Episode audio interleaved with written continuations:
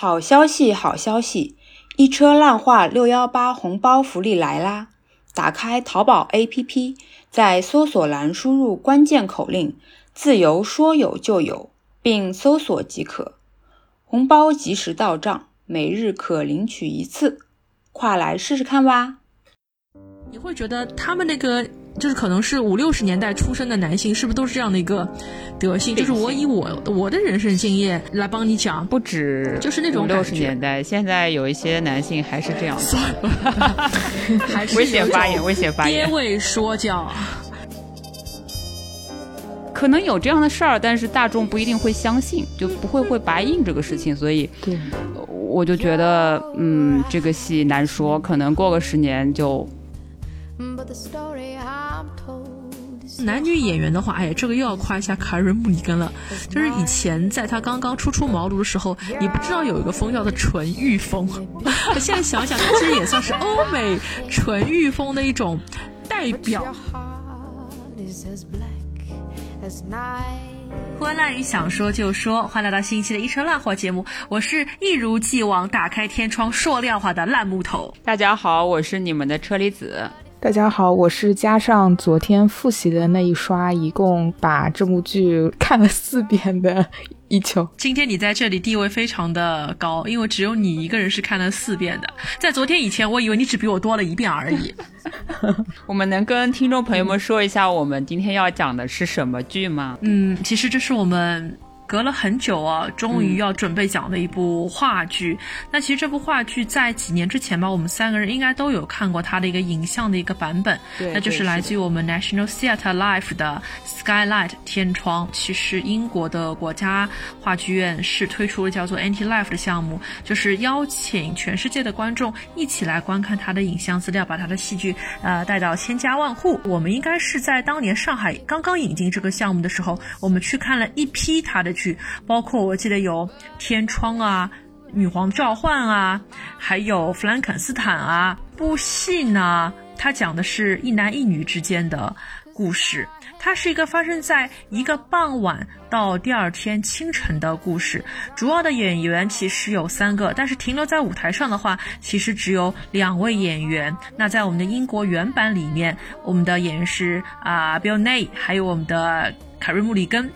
它的剧情简介是这么说的：爱火一旦熄灭，是否可以重燃？爱能否战胜一切？哪怕是矛盾的想法、针锋相对的观点。一个意外访客敲响了中学教师 Carol 的门，原来是 Carol 的旧情人。一个事业有成、魅力十足的餐饮业大亨，他们怀着彼此同样的渴望，却坚持着完全不同的观点，不愿妥协。他们到底会在一起吗？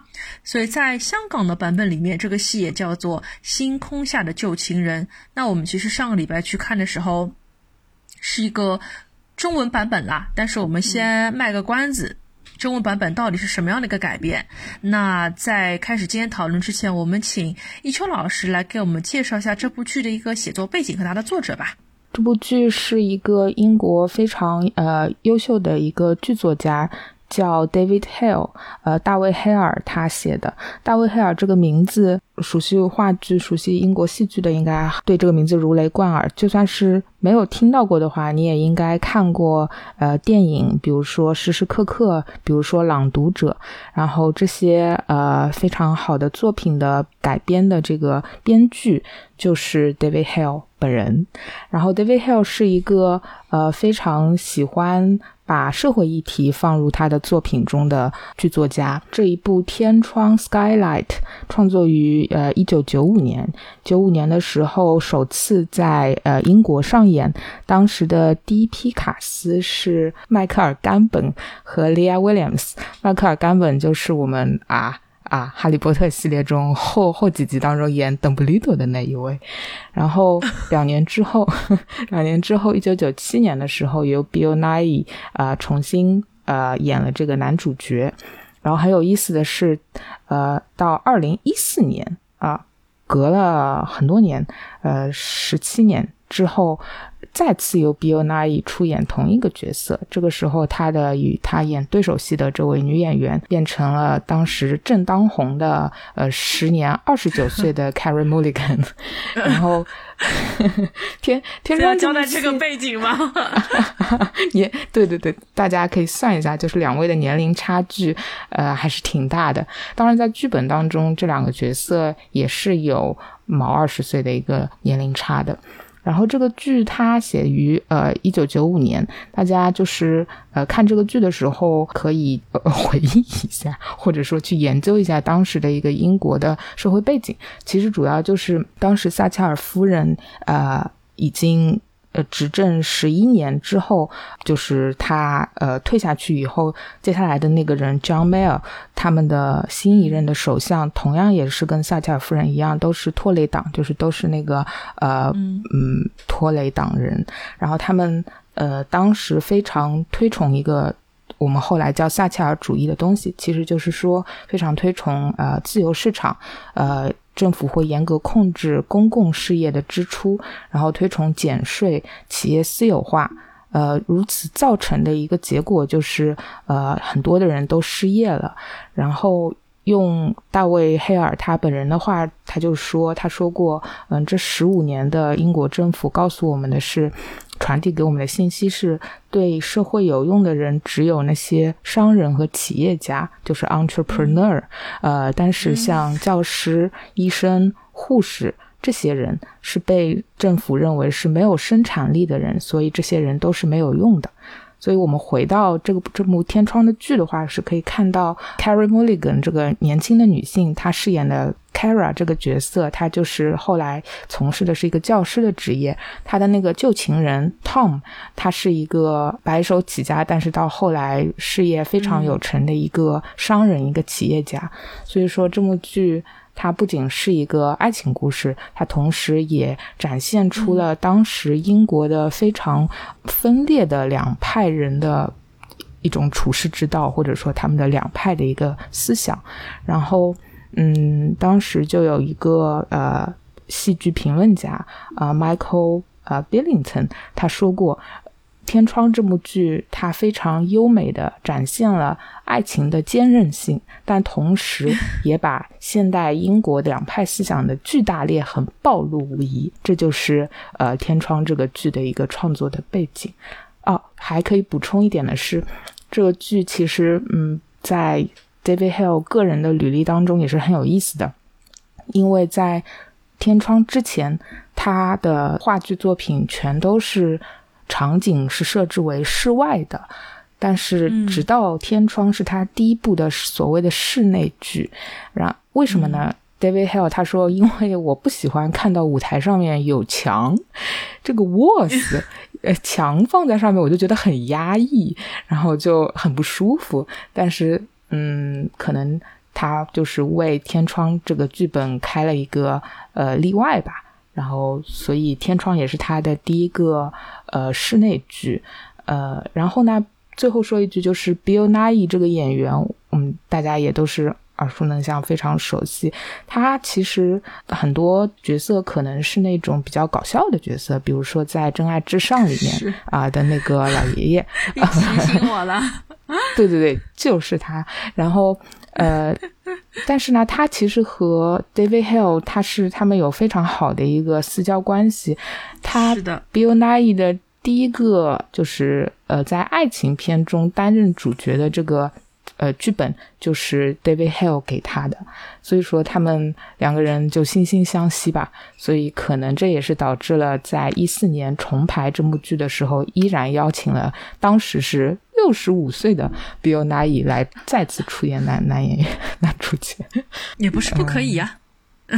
对呀，嗯，好的，非常感谢一秋老师给我们做的这个写作背景的一个介绍，还有剧作家的介绍。其实想要看懂《天窗》，我指的是在他原剧作语境的这个。前提下去看懂它，刚才这一段一秋老师的介绍，可以说真的是非常非常的必要。当然啦，就是我知道很多人可能还是会把它当做一个纯粹的一个爱情剧来看，所以今天一开始，我还是想先来问一下二位老师，因为这可能是你们第二次或者第三次，甚至第四次几点几次来看这个戏，会觉得和以前第一次看的时候，你们有没有发现一些不一样的亮点？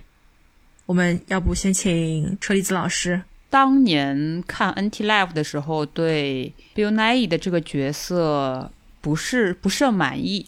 是因为我说句可 能说句不太中听的话，一个是就是确实两个人年龄相差的有点太大了，还有一个是 Bill Nye 在演戏的时候会有一些小动作去为这个人物进行一些加持，然后你知道他的很多小动作给人的感觉是这个人这个男性身上有很多的嬉皮士跟喜剧色彩，但是我又不觉得这。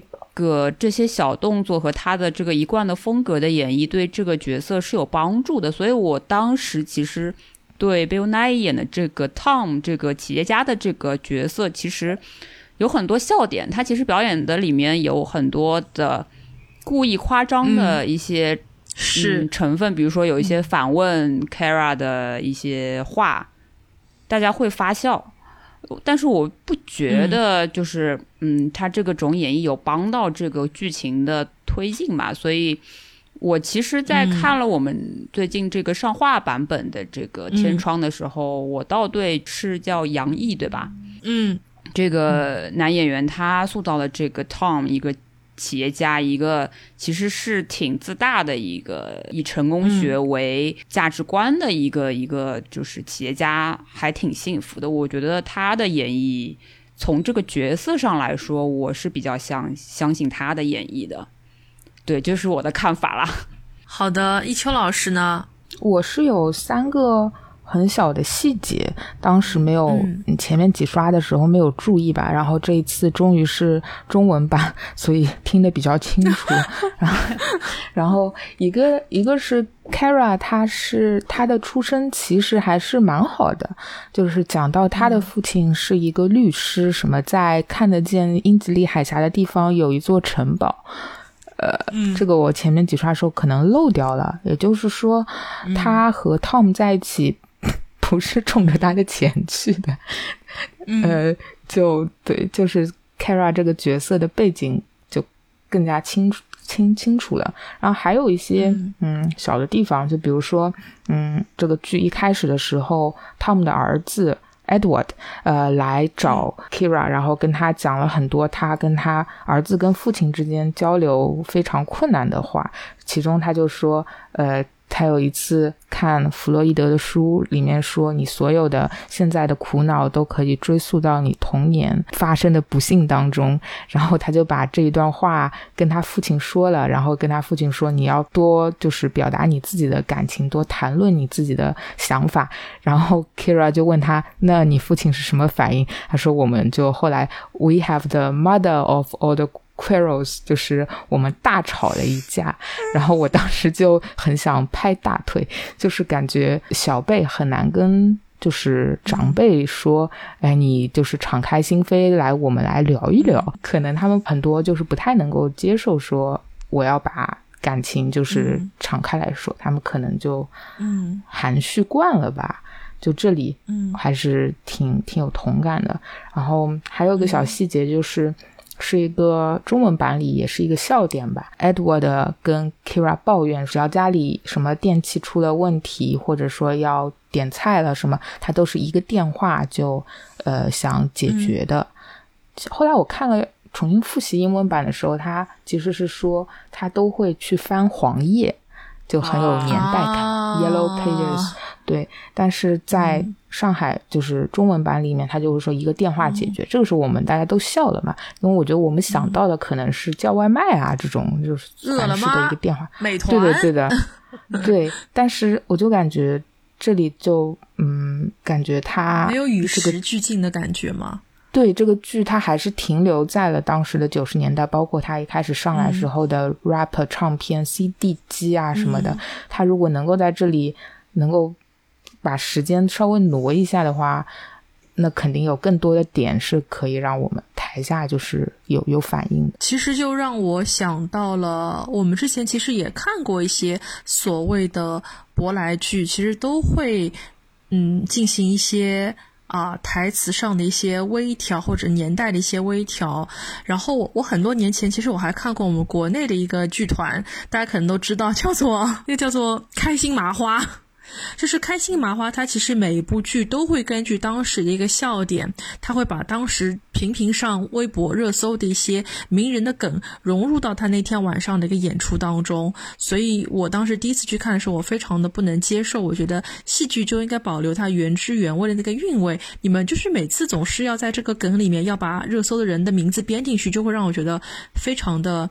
呃，难受。所以，其实，在舞台上面怎么做到与时俱进，让大家有共鸣？你怎么保留它原汁原味？我觉得，嗯，是要好好进行一个拿捏的。你做做少了不好，做多了也不好。嗯，然后我来谈一下我看《天窗》这部剧中文版发现的两个小细节吧。其实，第一个称不上是一个小细节，第一个点是我觉得啊。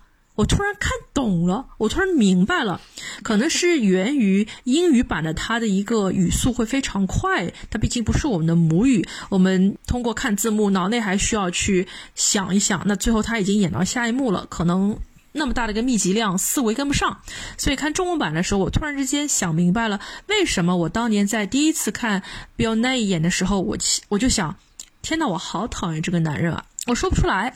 但是我不喜欢这个男人，哪怕我知道他们曾经在舞台上有过的爱是真实存在的，但我我就是讨厌他，说不上来。所以其实去年的时候，我学了一个新的名词，后来我是频频使用，叫做 mansplaining，就是男士说教，或者说是一个父权说教。我在看杨毅这个版本的时候。我就突然之间就明白了，为什么我当年那么讨厌 Bill Nye 这个角色，因为杨毅从一上台开始，他就试图去指导这个女主角。比如说，你炒浇头先要炒辣椒，然后因为我是做 catering 的，所以你要相信我一定要炒辣椒。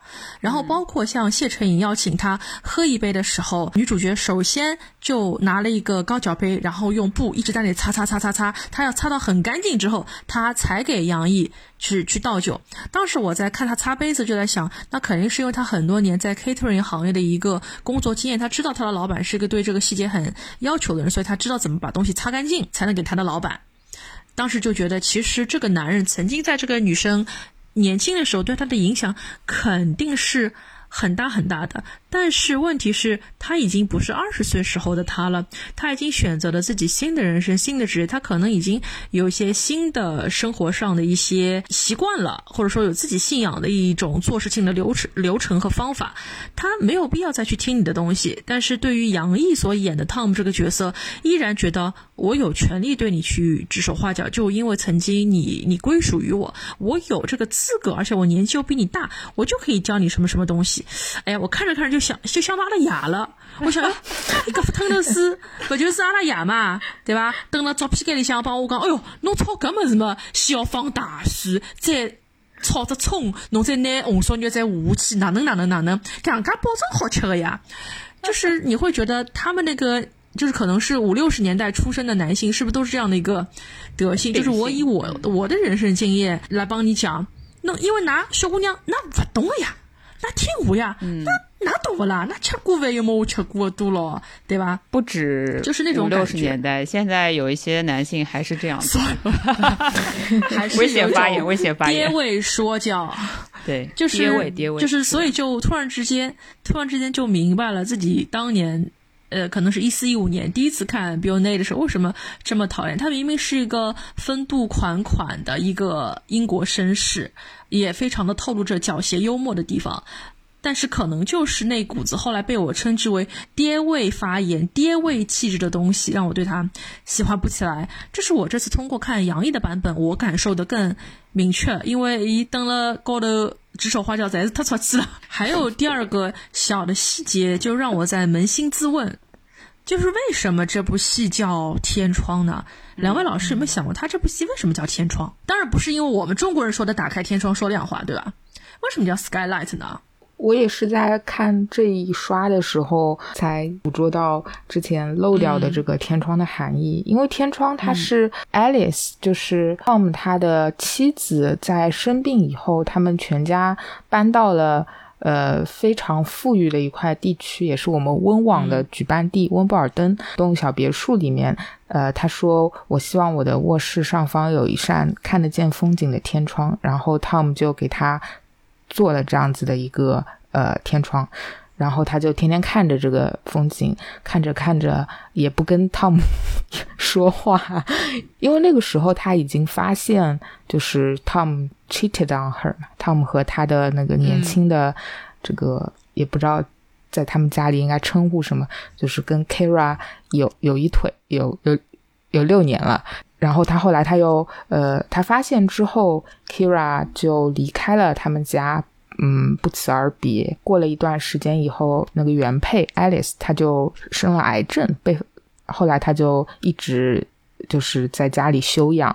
后来看中文版的时候，我突然之间就觉得天呐，这个好可怜。就是这个天窗，它虽然说是看到的是风景，但它也是看到了生命的尽头。然后就仿佛这个剧，呃，展现的这个夜晚，虽然夜晚感觉是一段可能的关系的开始，但它其实是这段关系的结束吧。就还挺伤感的一个这样的物象，嗯。然后天窗 skylight，他看见的是 view 嘛，风景。然后 view 还有一个就是观点，所以嗯，就感觉这个剧它是想讲的也是一个观点的交锋吧。嗯。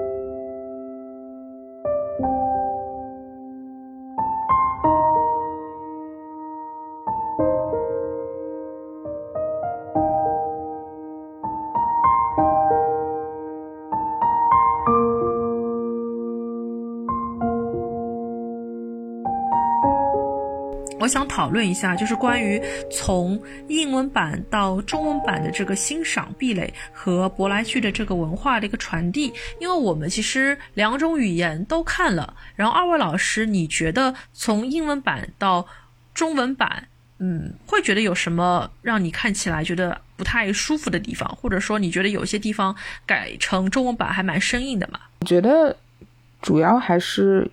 一个确实是语言上的翻译，嗯，我当时看的时候，一开始，呃，因为那个 Edward 他找上呃 Kira，然后他就是对他一厢情愿的，就是一股脑的把他的那些，把他作为儿子的那一些苦恼和他对于 Kira 的不理解，就你当时为什么。你本身是我的一个像大姐姐一样的人，在我的生命中，然后有一天你突然之间就不辞而别了，到底是为什么呢？然后，然后 Kira 听了以后就跟他说：“你你想想看，你脑子里冒出来的第一个理由就是为什么？其实，其实他也应该就是 Edward，他应该能够意识到，肯定是一些就是男女之情导致他要走嘛。然后，但是他又。又是很很压迫性的去希望从他口中给出一个理由，然后这个时候 Kira 就说：“你你怎么那么喜欢去评判人？”他说：“你既然那么喜欢评判人，那么你应该去做一个律师或者法官。”然后听到这里的时候，我就觉得，哎，就感觉翻译腔还是有点重。嗯，因为评判这个词语，我一直觉得就是。英文中经常会说 “do not judge others” 嘛，对，但是放到中文语境中就是很奇怪，就我们好像没有一个完全对应的一个词语，就我们会有说你不要过问别人的私事，或者说你那么喜欢说三道四、评头论足，对，但是感觉就是嗯，但感觉还是有一些偏差，就是。只要就是感觉说三道四好像更加的有点 gossip 的感觉，但是评判好像又是又不太一样。然后呢，我后后来再去看那个英文版，它的还蛮有意思的。它这句话的后半句话的原文是说，呃，就是既然你那么喜欢评判人，那么你不如去做一个 a lawyer or a dogs show judge。就就是说，律师啊，这个是一样的。然后后半段说，你可以去做一个就是狗狗什么威斯敏斯特犬犬种大赛的那个评评论员。然后就这个东西很英国，这个东西你如果翻成中文就 what？然后所以他们中文就拿掉了嘛，就变成了什么律师或法官，就感觉还是少了一些，就是拿掉了一些可能。对对对，太英国的东西。然后同样的，就是在那个嗯，司机 Frank，Kira 会震惊的发现，Tom 把他的司机就是一个人留在了楼下，而他们在上面已经说了一个小时的话了。这个时候，呃，Tom 就说：“哎，不要紧的，Frank 在奔驰车子里面坐着，开着空调，看着杂志呢。”他就说到这里，然后英文版当中是说。呃，不仅是说他在看杂志，而且说他在看看《Man's Interest Magazine》，就是说暗示说他在看那些，比如说《花花公子》啊这样子的很 啊啊很有意思的杂志。但这个中文版也也拿掉了，就对，就是你你去细看的话，他还是嗯没有对应的，或者他觉得这个尺度不行，然后我们要删掉了。我觉得还有点可惜，就就还蛮有意思的东西，他就拿掉了嘛。嗯嗯，就是我觉得他拿掉也是可以理解的，但是他是不是在别的地方可以再补一点东西进去？这样子就，哎，你看你删了一点，你又补了一点，会不会更好一点？其实这个我也有想过，因为在我走进剧院之前，我想它既然是一个中文版的话，那它是否是会按照中文的语境来加一些我们上海老百姓平时会讨论的一些议题在里面？呃，因为我记得我当时看英文版的时候，我看的有点头疼，就记得这两个人吵得很很厉害，就是坐在地上吵，站起来吵，做饭的时候吵，然后吃完饭还要吵，所以就记得在一些观点上很激烈，但是我就有点记不清他们在讨论什么东西，所以这次我寄予的一个希望就是说，他可能会加一点东西，是让我们上海观众听完之后会觉得，哎，对对对呀，是呀是呀的这样的这种感觉，但是去了之后发现，他其实还是个百分之一百的一个。舶来剧，它就是一字一句都是根据英文原版在在演的。但我也想过，他为什么不能去做一些新鲜的一些尝试呢？呃，我觉得他们肯定想过，我们能想到的事情，他们肯定也想过。那原因无非是觉得这个戏有它一定的这个时代的一个背景。那如果我们去加了一点现在流行的元素进去，或者上海人的东东西进去，就串味儿了。就可能你不做吧，有人骂你；做了，又有人要骂你。那干脆就不要做。所以我觉得这就是他们觉得就不要不要搞了，我们就当做是一个九十年代戏在演给你们看。嗯，只能这样来做 来做解释了。但是走，我记得演完那天走的时候，我心里面还是有点空荡荡的，就感觉那好像就真的是差了点儿。差了点意思吧，因为毕竟我们其实之前也看过像由莎士比亚改编的著名的不知是悲剧还是喜剧的《驯悍记》，kind of 喜剧吧，但最后其实是个悲剧的《驯悍记》。那它其实也是改编成了上海，呃，旧旧上海里弄里面的一个故事，可能曾经的老爷被改编成了员外，然后啊，等等等等。你就觉得是不是天窗也可以做到那一步？但他为什么没有做那一步？是不是因为莎士比亚现在已经是公版了，可以随便改了？蛮有可能的吧？是公版。Trace 老师有没有什么补充啊？关于舶来舶来剧观感的一个落差，你会有吗？我是觉得我在看这个嗯故事的时候，有这么一种感受，就是其实嗯大体上来说还是一个。讨论感情啊，嗯，有很多回溯他们感情戏的部分嘛。如果说是没有看过英文原版的观众的话，也还是可以理解这个戏的一些就是普世的意义吧。我觉得，因为它里面其实就是两种不同观点的交锋嘛。我觉得 Tom 所代表的那种。呃，以成功学为价值观的这样的一种这个商人的这种人和 Kara 为代表，嗯，想要去关怀弱势群体子弟的，呃，孩子的那些那个比比较有善心、善良的贫穷的教师的形象，其实现在还是有的嘛。我觉得只要是在有阶级阶层的这个社会语境的一个地方里面，其实都还是会挺明显，大家也是还是能够理解的，我相信。嗯，但是只是可能，如果你单单的把它仅仅是看作，嗯，看作一个阶级矛盾呀，或者说是感情故事的话，你可能不太会去想，就是它这个背后，这个故事背后所承载着的一些时代背景跟原因吧。嗯，所以崔子老师觉得这个故事还是比较具有普世意义的，是吗？嗯，就看你想，都是可以演到哪里的，就是看你怎么看。我倒觉得能看懂，但是呢，可能有些人会非常，也还是蛮喜欢的。然后可能有些人，有些人会觉得说这个剧其实太有时代背景色彩，然后不太能轻易被复制跟具有本土化的意义吧。因为我之前在听最近的一期。呃，播客节目是那个硬核读书会采访了周一围跟张颂文他们的一个对谈。然后周一围因为最近演了马丁麦克唐纳的《枕头人》这部戏嘛，嗯，但是张颂文他就说他其实是不太喜欢演这种外国剧的舶来品的中文版的，因为他觉得，嗯，一个中国的演员他去演绎一个外国人，首先在形象上就。不会让观众去信服，嗯，然后他还要讲着一些比较翻译腔的一些台词，然后去跟观众讲述一个外国的故事，嗯，对他来说，他自己心里是过不了那关，所以他一般都是不接这种嗯。舶来品的话剧的，嗯，所以我觉得，嗯，这肯定也是某一些观众。会有的一个想法吧，就是从我个人角度来说，我觉得还是可以看看。如果是想看角色、想看表演的话，还是可以看看的。但是总体上来讲，我觉得一个剧作如果离我们的现实社会太越近的话，嗯，它可能在这个舶来的过程当中的很多东西就会丢失掉，反而是一些。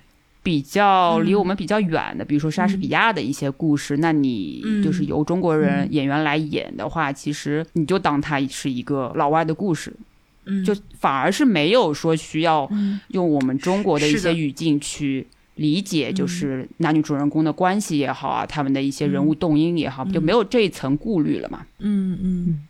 那两位老师，你们觉得像《天窗》这样一个故事，它能不能？流芳百世，成为一个探讨男女关系的一个经典作品呢？如果过了五年、十年、二十年，它是否还可以被重新拿出来演一下呢？因为它其实这么多年、二十多年时间里面，能拿出来演的机会并不多。嗯，我我觉得还是可以的，因为观点的不同。我看之前在也听了另外一个台的一个节目，它也是讲。天窗的嘛，他就他们是可以动摇这个节目标题取的就是价值观不同可以成为生活伴侣吗？就我觉得这个问题适用于任何时代的亲密关系。嗯嗯嗯，是的。然后天天窗，我感觉上，嗯，它这个剧其实关于一个是物质条件，还有个就是观点的异同，还有就是爱情。的元素，就是说，你两个人想要在一起，可能就是要思考这三方面的东西。然后他这个剧都展现出来了。当然，他其中观点的异同是他一个占比比较大的。但是，我觉得他可能具有普世意义，就是在于，嗯，这两个人他们是在那么多的分歧当中，他们依然爱着对方，或者说爱过对方。这个就是爱情很迷幻的一个方面，就是说，就是说，就是可能会出现这种爱的火星，但是他也不在舞台上交代清楚，有的时候就是那一个眼神，或者说是他们呃说他们从。一个争吵的状态中，慢慢的变成了一种就是很 familiar 的状态，就是我其实你你要说什么我也都知道，然后我要说什么你都接得 住，就是就这种默契其实是很很有化学反应的一个东西。我觉得这个剧它就是能够让观众看到他们那么多的分歧，但是从中去捕捉到那种爱的火星，然后呢再看着这些分歧把这个火星给浇灭。就是是这样子的一个过程，就是一个可能让人比较唏嘘的过程。是的，前面一秋老师说到，他们两人之间是有默契，非常的 familiar，让我想到了一个名词，叫做最熟悉的陌生人。我记得当时我有一个嗯。我的一个在英国时候的一个房东，他跟我说，其实两性关系最终它是一个什么样的关系呢？就是一个需要你在互相熟悉彼此的过程当中，怎么样去控制这种熟悉感。如果你能做到这一点，那这段爱情或者说婚姻就可以很长久。因为在一段亲密关系当中，会非常因为我们彼此过于熟悉了，可能你的价值观我也就随着你了，或者说我我不能跟你调和我。我就是要跟你吵，所以怎么样在亲密关系当中还是可以互相各执己见，并且能让对方在依然那么熟悉的情况下可以去支持你、去尊重你是非常难的。然后又想到了，嗯，之前也是结过婚的前辈跟我说，呃，爱情的三要素，这个好像我跟一秋老师也说过，就是首先你们俩要有共同的话题和兴趣点，二你们要有和谐的性爱生活，三就是你们要往同一个。方向跑，要有同样的一个方向。那其实我们可以在这个剧里面看到，其实他们就完美的呈现了什么叫做我们爱情的三要素里面有两个要素都有了，因为性有了，他们曾经在一起 做过 catering 事业，但是他们现在就是不能往同一个方向跑了，所以还是很期待啊。如果说这个戏。放到二零二五年、二零三零年再拿出来演的时候，它会是一个什么样子？我其实有有一个不同的观点在这里。我其实觉得，可能这个戏十年之后不再适合出现在我们世界上的舞台、话剧舞台上。话剧舞台也不是话剧舞台，就是，呃，因为它故事的有一个很重要的这个背景是当年一个二十岁的年轻貌美的一个姑娘。进入了一个餐馆，然后进入到这两个一对夫妻的那个三角关系里面，帮他们作为女助手或者是好朋友，过了这么多年，还住在他们家里面，然后跟男主人他的老板有长达六年的对六年的这个呃第三者的关系，我觉得可能再过十年。很多观众对这一段是完全会不适应的，因为其实我们现在已经有一点感觉了，是不是？但可能没这么强烈。你还是能相信说，哦，当当年那个年幼的，呃，出现在这个餐馆里的 Kara，他爱上了这么一个事业有成、经验丰富、对他也挺好、很贴心的一个男性。他虽然有一些爹味，但是还教了他，还是教教了他很多事情。对吧？待人处事之道啊，然后很多经验啊什么的，可能是他迷恋这种父亲般的男性气质，所以跟他在一起睡了六年。但是我觉得这个事情，特别是以现代的很多的观点去看，就花木兰最近不是。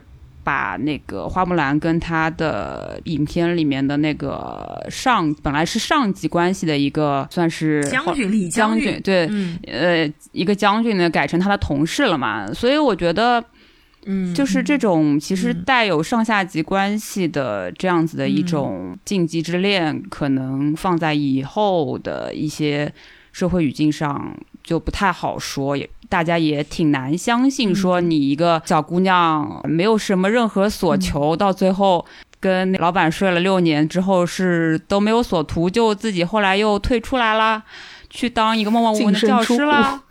对吧？就净身出户了吗？这个其实可能可能有这样的事儿，但是大众不一定会相信，就不会会白印这个事情。所以，我就觉得，嗯，这个戏难说，可能过个十年就不一定会再拿出来演了吧。嗯。对的，也许可能里面关于男女之间针锋相对的这种戏剧模式，它会延延续下来。因为其实咱们六月初的时候要去看另外一个戏，叫做《黑鸟》，其实也是一个室内剧，讲的是一对年龄相差二十八岁的男女之间，在若干年后相遇之后一个晚上的一个对话。我们下个月会去看，其实和这个也有一点像。嗯，那其中呢，周野芒也是上一个版本当中杨毅这个角色的一个扮演者。哎，那老是一个种老头子啊，老是一个种要搞小锅的老老牛吃嫩草。所以我觉得像这种男女之间互相对话的。戏剧形式还是会继续发展下去。中国我们也有一部类似于这样的片子，是男女就是谈了一个晚上的这样的一个电影，叫做《哦梦想照进现实》，是一男一女，也是一个年轻的小姑娘和一个老头子，女女演员和男导演谈心谈了一个晚上的故事。其实也是暴露出了一些两个人在观点上的一些针锋相对。那至于他们两个人相爱的这个背景，可能以后都需要我们的剧作者去小心的处理一下。但目前可能在中国，我们没有这样的一种很不好的一种感受。但是可能在呃西方社会，这个确实是需要去注意一下。嗯，呃，吹子老师真的是，嗯，说的好。哦，同意。哦，点头如捣葱。捣葱，就是什么流行？点头如捣葱。就是确实，确实，对对对，你这么一说，我就觉得。哦，好像还这问题还挺大的，而且它里面有一些逻辑我就没有特别理解，就尤其是可能就是 Kira 他的态度是说，我觉得我在你们这里我找到了家的感觉，我特别心特别的平和，虽然 虽然我在就是跟你搞外遇，但是我还是很爱你的妻子 Alice。同时，爱丽丝也对我很好。然后我在你们家的时候，你的孩子都很喜欢我。我觉得这是一种什么样的？迷之状态就还挺魔性的，这样的一个所谓的很很平和的一个状态。嗯，就是当年我在格拉斯哥的时候住了一家人家，他们在给我做自我介绍时候，给我介绍了一个西班牙女孩，说啊，这位是玛莲娜，玛莲娜和我们居住在一起，她帮我们带孩子，呃，来支付她在我们这边生活的费用。当时我在想，嗯，什么叫她和我们生活在一起，有种家庭第三者的感觉。然后后来才知道，就是。是他免费的居住在这对格拉斯哥夫妇家，呃，但是因为他没有钱，所以他就是免费帮这对夫妻带孩子，然后就有点像两个孩子的保姆，然后给他们做饭吃，然后带他们一起睡觉，嗯，所以他就不用付这对夫妻钱了。但是他们也从来都没有跟我说过啊，Melina 是我们的女佣，Melina 是我们的保姆，就是她和我们住在一起，kind of our family。那当时就是没有见过世面的烂木头老师也是觉得，哦，世界上竟然有这样的一种家庭关系哦。所以这样想来，有没有可能就是也是就是 Carol 这个角色作为一个穷的一个女学生，她去了一个新的城市，她需要找到一个落脚。落脚点就过着一种像换宿一样的生活，就是我来支出我的一个劳动力，然后你们给我一个临时的一个家庭，我觉得很有可能是那种感觉，跟我在格拉斯哥遇到的是差不多的情况吧，就给家里面打打下手啊什么的。请车厘子老师，就是我让我想到了那个杨紫和黄圣依和杨紫的原配啊，就是好像当年他们三个就是还非常和谐的生活在一起，然后杨紫的原配妻子还。夸黄圣依什么各种好啊，什么什么的，就还挺令人匪夷所思的。还领着他去美国一起生孩子，对，就嗯不懂，反正钱都挣了不啦？钱都挣不啦？反正我我其实这次看这个天窗，就是上画版天窗，我已经觉得这一段让人摸不着头脑了。我觉得我需要看一个天天窗的前传版，我才能够明白当年的。Kira 为什么能够住在人家家里面，成为就是当跟睡着那个 老板，然后还跟老板娘和平相处，然后当老板娘发现了这个事情的时候，反反而就走了。我真的我真的不理解。嗯，对，是的，他们也不理解。英国，我们今天时间时间已经不多了，我们最后还是不可避免的来探讨一下我们看过的两版演员吧。因为出版可能我们也没有看过邓布利多演，那我们就来聊聊我们现在看过的这两版吧。要不先请一秋老师来讲讲你看这两版演员的感觉，就不问你喜欢谁啦，就不得罪人啦，就聊聊感觉吧。我其实还挺被 Carey Mulligan 的表演所打动的，因为他之前呃是因为那个电影《成长教育》而出名的嘛，《成长教育》他也是演一个女学生爱上了一个呃年纪稍大的一个男的，然后诶，我怎么这么吃这种模式？然然后我就觉得他演这这个戏好像虽然。剧情不能细究，但是看上去就是不太违和。嗯，他的那种在舞台上的那种感觉，我特别喜欢。就是他的那个表情，还有他的整个肢体是面向观众的。嗯，而且他切菜的那个段，你看他的那个料理台是在呃，就是不是靠边的，是偏向中间的那个桌子。但是在嗯上画版中，这个。布景我不太理解，就是上画版的那个 Kira，他切菜是最最靠边的那个，就是厨房的桌子。然后他跟汤姆说话的时候，一直要回头，反复回头。我在想，Why？你当中还有一个桌子呀？这个当然，这个跟角色本身没有关系，这可能是导演的一个意图吧。嗯，但是我还是挺被英国版的那个演员所打动的，而且我们那个时候，当时和车厘子一起去看 NT Live 的时候，我们还和另外一个呃曾经在美国留学的网友呃。对吧？一道去看，然后那个网友当时是看了百老汇的这个版本，他之前是不喜欢 Carey Mulligan 的，但是他看了以后，呃，我我也不知道能不能说圈粉吧，但是他确实也很认可他的表演，而且他说确实他们是现场烧菜，然后你就闻得到那个那个味道，闻得到那个 spaghetti 的那种香味。然后前面就是一秋老师说到，为什么他中文版的这个料理台是在。左边就导致他其实是在对着观众的一个角落那边在切菜，但是在那个卡瑞穆里根那个版本，他其实是在右边，这就导致其实大多数观众是可以看到正脸的。我在想一个问题啊，因为我们在台下看的所有他的料理台，包括格扎斯都是真实可以利用的嘛？我在想有没有可能就是安福路他就只能在左边装水，右边那边水接不过来，是不是这个道理？也有可能，还有就是，因为它它里面上面是真的带电的嘛，在想有没有可能电源突西板子好从左边突过来，右边就是不来塞，所以它右边只能放一些别的，这是我的猜测。反正我能想到就是只能只能放在左边，没没办法，所以他就搞了个镜像版。嗯，对，嗯，然后对的，然后我我来分享一下，首先我来说一下它的这个舞美吧。其实本来觉得。安福路这个舞美已经很好了，但是我后来回顾了一下英国版，我还是会更喜欢英国版的舞美，因为它有一扇这个墙壁，它是可以墙壁是可以打开的，打开之后你才从后面看到了一个万家灯火，会让我觉得就是把室内室外的两个界限做的还嗯挺挺有意思的。中文版就是虽然说也也做的还。不错，但总觉得好像其实，在硬件上还是差一点儿，还是差一点儿意思。但是他住的这个楼房会让我想到以前，我记得我有个同学，他住在 Lewisham，就是在伦敦的一个南部，你要过泰晤士河。然后这个地方的话，就是它虽然离伦敦市中心并不远，你只要坐上的那一条。那条叫什么线？就是它不是在地地下开，它是在地上开的一条线。大概对对，它坐二十分钟左右，它坐二十分钟左右就可以从 London Bridge 坐到 Lewisham。Lewisham 就是没有像我们 Lewisham，就是没有像我们在不是它在南边，它在南边，它在很南很南的地方，在格林威治那边。Lewisham 这个区，所以那边的房子，我们学校的旁边呀，就是是那个英国最乱的一个区，好像 啊，真的吗？真的吗？因为。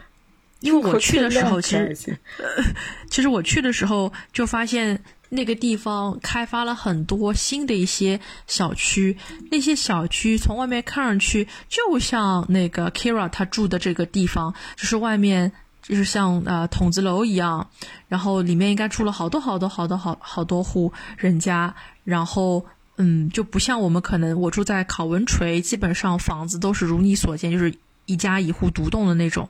所以我当时就在想啊，我同学住的就是里面的呃某某一间，然后就觉得嗯，还还挺荒凉的。就是你出来之后，就是没有那种很得体的超市，可能你就只能去那种印巴人开的小超市里面去买一包米呀面啊，然后带回去。做饭吃，然后如果你要去 Tesco 的话，你可能你还得再走一点路，所以觉得就和 Carol 住的这个地方可能会有一点点的像，就是好多好多扇窗，好多好多房子啊。然后男女演员的话，哎，这个又要夸一下卡瑞穆尼根了，就是以前在他刚刚初出茅庐的时候，你不知道有一个风叫做纯欲风，我 现在想想，他其实也算是欧美纯欲风的一种。代表吧，嗯，就是他非常的纯，他长了一张 baby face，但是呢，看得出来也是蛮有的，因为可能他演过成长教育的关系，就觉得一帮比较难以等来的，啊不是不可以嘛？好吧，然后就因为当时第一次看的时候，我根本就没有看懂他们之间就是产生了一些不可描述的行为，所以对，所以后来这次经过一秋老师一提醒，然后再联想了一下，哦。哦，就明明是针锋相对的，不要不要的，怎么后来也还是要的，不要不要的，就觉得嗯，还挺还挺适合他的。但是谢承颖的话，就会让我觉得他在第一幕一出来的时候，就可能你就觉得他他不是那个人，他不是那个会在二十岁的时候委身于一个老头子的，然后甘愿给别人呃不是给别人，甘愿和别人做了六年地下情人的一个女孩。你会觉得谢承颖她。不是那样的人，他可能更适合演 Carrie 这个角色的妈妈，就是精英律律师的妻子，各种角色，或者那个在病榻上的 Alice。因为我记得这已经不是我第一次觉得，嗯，谢承颖她不是很适意，不是很适合这个角色。他很多年前演了一个乱套了。乱套了，里面有一个就是脑子空空的一个傻白甜的一个小秘书，就是他在演第一次演这个小秘书的时候，他谢承颖真的就只有二十几岁，二十岁出头是一个小姑娘。但是后来这个戏前两年复排的时候，还是他演这个脑袋空空的这个小秘书，还是个傻白甜。然后他当时就我再去看，就完全没有当年的感觉了。后来我就给他的微博留了个言，我说：“哎呀，我说你跟几年前状态好像不一样了。”我说：“嗯。”好像几年前你更像那个傻白甜小秘书。当时回了我一句话，他说：“因为我长大了呀，因为我已经不是小姑娘了，所以我这次想用不是小姑娘的感觉来演演看，这个秘书会不会有什么不有什么不一样？”嗯，当时我也听进去了，但是现在我会觉得，其实我记得哪个导演他曾经说过：“我来挑演员，你不要跟我说你演技有多好。”我只要一看你，我就会看你，你到底是不是那个人。如果你不是那个人，你再怎么演，你就演不像那个人。所以就会觉得，为什么凯瑞·布里根会让我觉得还是蛮幸福的？因为他当时二十八九岁的年纪，再加上他这张脸，你会相信他二十岁的时候真的就是这么这么一个女孩子。而且你也相信，他过了那么多年过去之后，他是真的就是很想去菜场小学里面去当老师。所以这就是我对。谢承颖怎么说还是颇有微词吧，然后杨毅嘛，我就没话可说，以他的各种阿拉亚一样各种上海老阿说感觉，然后他又愿意在舞台上面脱衣服，呃，就为艺术献身，这个总归是大家喜闻乐见的嘛。所以总的来说，两版我都有非常喜欢的地方，我觉得。如果非要把这四个演员进行比较的话，就是喜欢杨一版本的 Tom 多过于 Bill Nye 版本的 Tom，然后喜欢 Carrie Mulligan 版本的 Kira 要多过于谢承颖版本的 Kira 吧。嗯，就是这样子。那让他们两人在一起吧。好的，那我们请一秋老师来。最后，掌声有请一秋老师来念一段，嗯，他的呃创作 Adaptation of Skylight。呃。上海版，嗯，上海版 Skylight，呃，叫做老虎窗。小林是一个家里有矿的女孩子，她出生在舟山，来上海念书的时候顺便实习，结果爱上了实习公司的有妇之夫老袁，有一段六年的不伦之恋。当老袁丧妻后，他来到了闸北的工人新村，看见小林和室友。租住在一间老旧发霉的屋子里。老袁大为震惊。三十出头的小林在菜场小学教书。当教育已经成为社会焦虑的来源，当所有人似乎都在挤破脑袋要挤进贵族学校时，小林毅然投身有大量务工子女的菜场小学。老袁非常不解，他说：“哎呀，这样的工作不是糟蹋你的才华吗？这房子住着怎么舒坦呀？要不你跟我回新华路吧。”掌声！点点点。掌声，掌声，掌 声！上海其实他的那个框架还挺好的。好的，好的，就是这，这就是我们今天的一车烂话节目，在欢乐当中度过。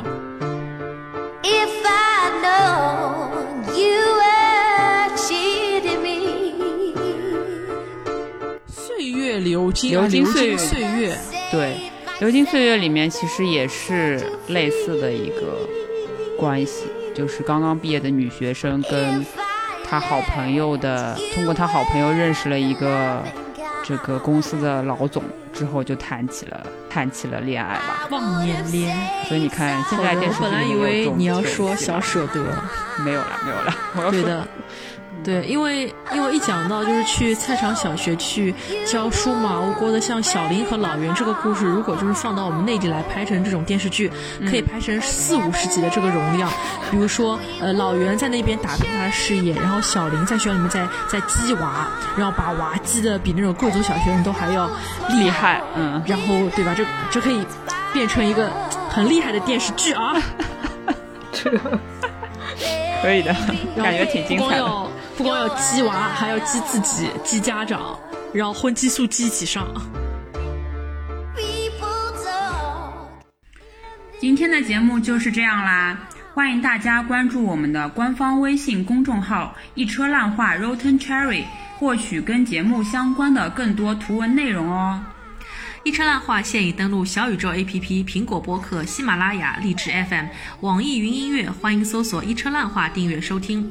同时，如果您想跟我们进行更多的互动的话，也欢迎关注我们的官方微博“一车烂话”播客节目，来给我们留言。我们会不定期的更新我们的节目预告以及主播的动态哦。想要再进一步跟我们聊天和说话的话，也可以发送邮件至 rottencherry@ 幺二六 .com。我们要告诉听众朋友怎么拼吗？rottencherry。